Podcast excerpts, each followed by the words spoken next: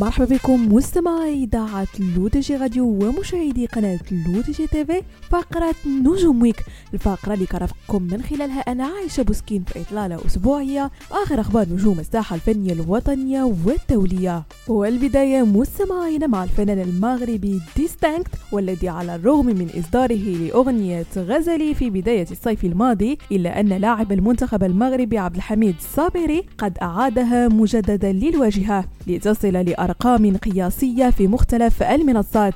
وحققت الأغنية شهرة كبيرة بعد انتشار واسع لستوري في الحساب الرسمي للصابري يوضح لاعبي المنتخب الوطني وهم يرقصون عليها في غرفة التبديل بعد التأهل للدور النصف النهائي. ودفعت هذه الشهرة التي عرفتها الأغنية صفحة الفيفا الرسمية إلى تصوير فيديو للصابري وهو يردد كلمات الأغنية وتم نشرها في الفيسبوك. كما تم تشغيلها في عدد من الملاعب التي احتضنت مباريات بطولة كأس العالم في قطر خصوصا تلك التي التي لعب أسود الأطلس على أرضيتها. واحتلت غزالي المرتبة الأولى في منصة Spotify في المغرب.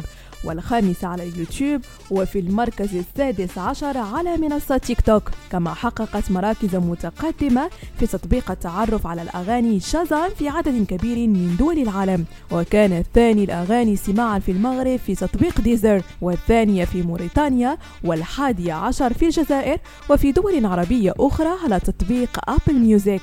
وبعد أن حققت أغنية غزالي خلال بطولة كأس العالم لكرة القدم 24 مليون مشاهد على يوتيوب. يستعد Dystinct لإصدار ألبوم جديد سيرى النور سنة 2023 وننتقل للشأن الدولي حيث أعلنت الأكاديمية الأمريكية لفنون وعلوم الصور المتحركة عن اختيار الفيلم المغربي أزرق القفطان لمخرجته مريم توزاني ضمن القائمة المختصرة لجوائز الأوسكار لعام 2023 التي كشفت عنها الأكاديمية. ويعتبر أزرق القفطان العمل السينمائي الإفريقي والعربي الوحيد الذي تم إدراجه في القائمة المختصرة لجائزة الأوسكار في صنف الفيلم الروائي الطويل الدولي.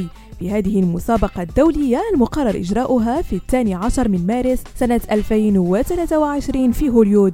وكان قد تم في شتنبر الماضي اختيار فيلم أزرق القفطان من قبل لجنة مكونة من مهني السينما المغربية لتمثيل المملكة في جوائز الأوسكار. وبهذه المناسبة قالت مريم توزاني أنها سعيدة للغاية بهذا الخبر ويشرفها تمثيل المغرب. ومن جهته أشار منتج الفيلم نبيل عيوش إلى أن هذا الاختيار هو خطوة إضافية خطتها السينما المغربية على صعيد الاعتراف الدولي. شاكرا وزارة الشباب والثقافة والتواصل والمركز السينمائي المغربي وأعضاء لجنة الأوسكار الذين اختاروا الفيلم لتمثيل المغرب بهذا مستمعينا كنكون وصلنا لنهاية فقرة نجوم week. نضرب لكم موعد la semaine prochaine هادشي كامل على إذاعتكم الرقمية L'ODJ Radio وكذلك على قناتكم لو دي جي تيفي